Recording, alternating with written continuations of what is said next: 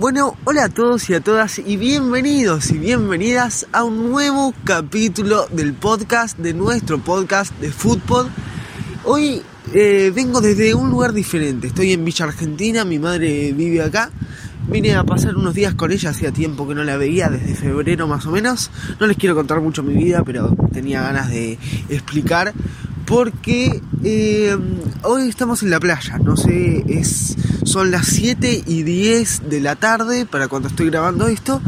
Y bueno, si pueden escuchar ahí, no sé si se escucha el ruido de las olas, la verdad un ruido precioso y muy relajante.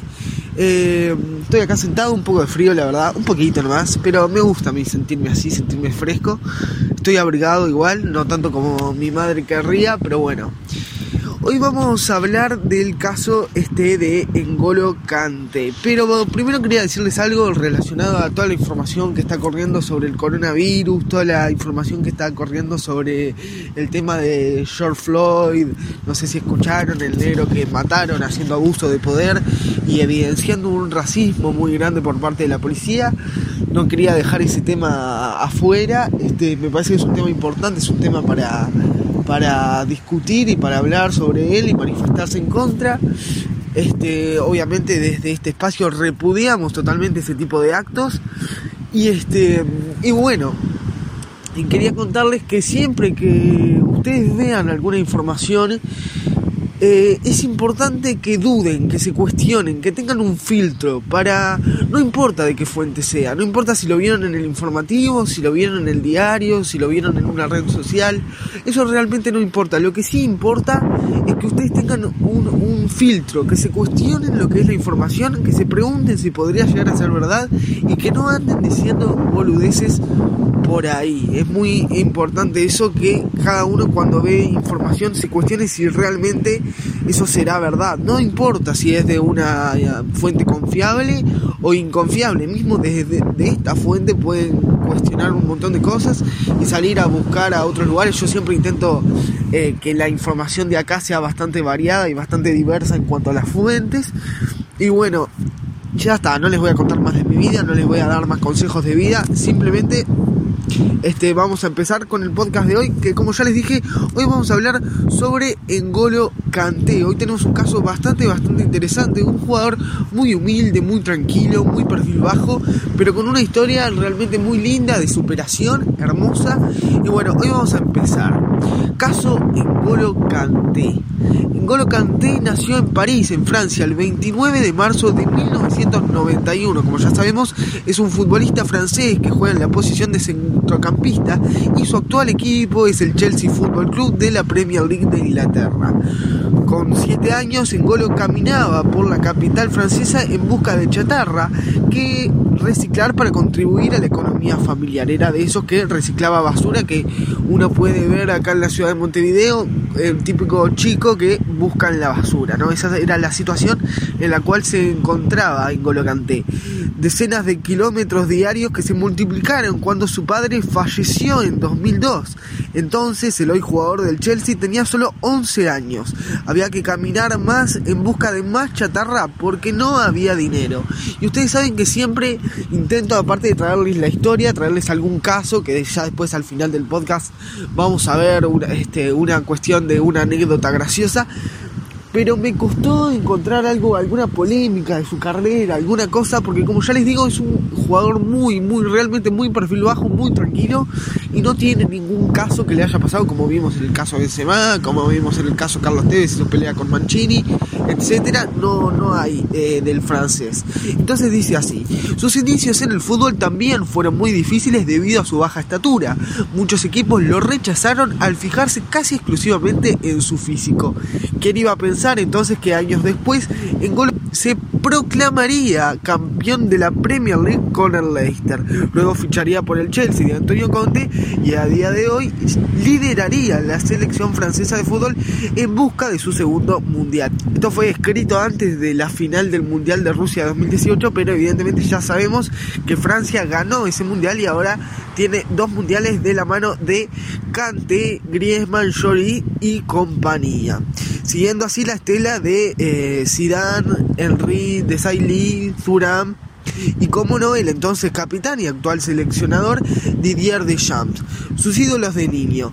Entonces Engolo tenía 7 años y hoy, 20 años después, el pulmón de los Blues quiere igualar la gesta de aquella mítica generación para volver a situar a Francia en el Olimpo del fútbol mundial.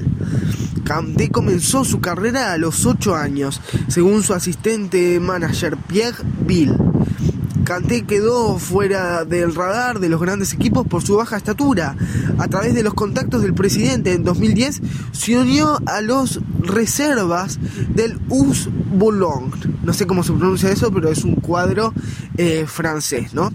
Debutó en el último partido de la Ligue 2 el 18 eh, de mayo de 2012 en una derrota 2 a 1 de su equipo ya descendido contra el Mónaco, entrando como suplente. Después pasamos a, su, paso por el CAEN. En 2013 se unió al CAEN y jugó los 38 partidos en su primera temporada. Quedó tercero en la Ligue 2, la misma liga, pero ascendió a la Ligue 1, la primera liga de Francia. El 9 de agosto marcó su primer gol contra el Laval. La siguiente temporada Kanté jugó 37 partidos, solo perdiendo uno por suspensión al ser expulsado contra el Rennes el 30 de agosto. Ngolo Kanté fue el jugador que más veces recuperó la pelota en toda Europa. Gran dato ese, gran dato. Eh, bueno, pasamos ahora a su paso por el Leicester. El 3 de agosto de 2015, Kanté fue traspasado al Leicester City de la Premier League inglesa por petición expresa del nuevo técnico del equipo, Claudio Renieri.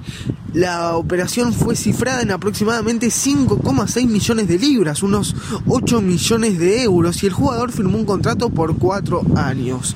Jugó su primer partido con la camiseta del Leicester el 8 de agosto, la primera jornada de la Premier, reemplazando a Jamie Vardy a falta de pocos minutos para que concluyera el choque que enfrentaba a su equipo con el Sunderland.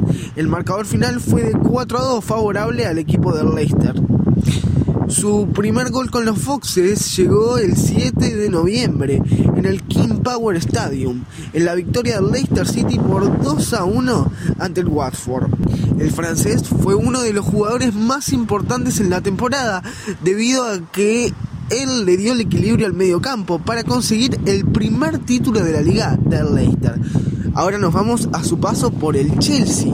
Fue fichado el 25 de julio de 2016 eh, por 30 millones de euros, firmando por 5 temporadas. Llegó a este club por sus logros de la anterior campaña conquistando el título de la Premier League con el Leicester City. El 15 de agosto de 2016, todo en agosto, no sé si, si se van dando cuenta, agosto es el mes de mi cumpleaños. Bueno, Kanté hizo su debut en la competición en su primer partido de la temporada contra el West Ham United, a pesar de que recibió una tarjeta amarilla en los primeros 3 minutos de juego. Brilló a medida que avanzaba el juego para ayudar al Chelsea a conseguir una victoria 2 a 1. Tres meses después de su traslado a Londres se enfrentó a su equipo anterior, el Leicester City, por primera vez y fue el hombre del partido en una victoria por 3 a 0. El 23 de octubre marcó su primer gol para el Chelsea en una victoria en casa 4 a 0 contra el Manchester United. El 26 de diciembre de 2016 el equipo nombró a Kanté como el sexto mejor futbolista del mundo en 2016. El 13 de marzo de 2017 Kanté fue nombrado como hombre del partido y anotó el único gol en el minuto 51 en una victoria de los cuartos de final de la Copa FA sobre el Manchester United en Stamford Bridge. El 20 de abril, Kanté fue nombrado en el equipo PFA del año por segunda temporada consecutiva. Ustedes se estarán preguntando qué es el equipo PFA. Yo tampoco lo sabía realmente, entonces lo busqué y se los tengo acá en el podcast. Jugador del año de PFA o el PFA Team of the Year, también llamado como premio PFA al equipo del año es un galardón anual que se le otorga al final de cada temporada en Inglaterra al mejor 11 en las cuatro divisiones del fútbol inglés, Premier League, Championship, League One, League Two. El premio se viene otorgando desde el año 1973 y los jugadores escogidos son seleccionados por el grupo de 44 miembros de la Asociación de Futbolistas Profesionales PFA. Peter Shilton posee el récord de apariciones en eh, The PFA Team of the Year con 10 veces. Ahora volvemos a, este, después de este pequeño inciso explicando lo que es el PFA Team of the Year, volvemos a la historia de Kanté. Kanté se convirtió en el primer jugador desde Eric Cantona en 1993 en ganar dos títulos consecutivos en Inglaterra con dos clubes diferentes. Ustedes acuérdense en este punto de aquel chico que recogía basura en las calles de París. En octubre de 2017, Kanté fue nominado para el Balón de Oro que se otorga al mejor jugador del mundo del fútbol. Debutó con la selección francesa el 25 de marzo. Vieron que yo nunca hablo de los jugadores dentro de la selección, pero me parece importante hablar de su paso por la selección francesa porque es corto y además salió campeón del mundo. Entonces me parecía interesante recalcar también ese punto. Debutó con la selección francesa el 25 de marzo de 2016 en un encuentro amistoso disputado en el Amsterdam Arena ante Países Bajos, que acabó con victoria para su país por 2 a 3, 3 a 2, como decimos acá en Uruguay. Kanté entró al terreno de juego tras el descanso, sustituyendo a Las Diarra. Se estrenó como titular y como goleador internacional cuatro días después, fecha de su vigésimo quinto cumpleaños, en la victoria francesa ante Rusia en el Estadio de Francia por 4 a 2. Meses después participó en la Eurocopa donde logró el subcampeonato.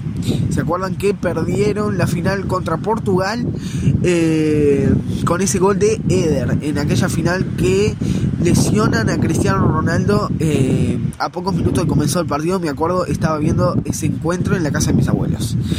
El 17 de mayo de 2018 el seleccionador Didier Deschamps lo incluyó en la lista de 23 para el Mundial de Rusia. Recordemos Didier Deschamps, campeón del mundo en 1998, entrenador de Francia en 2018.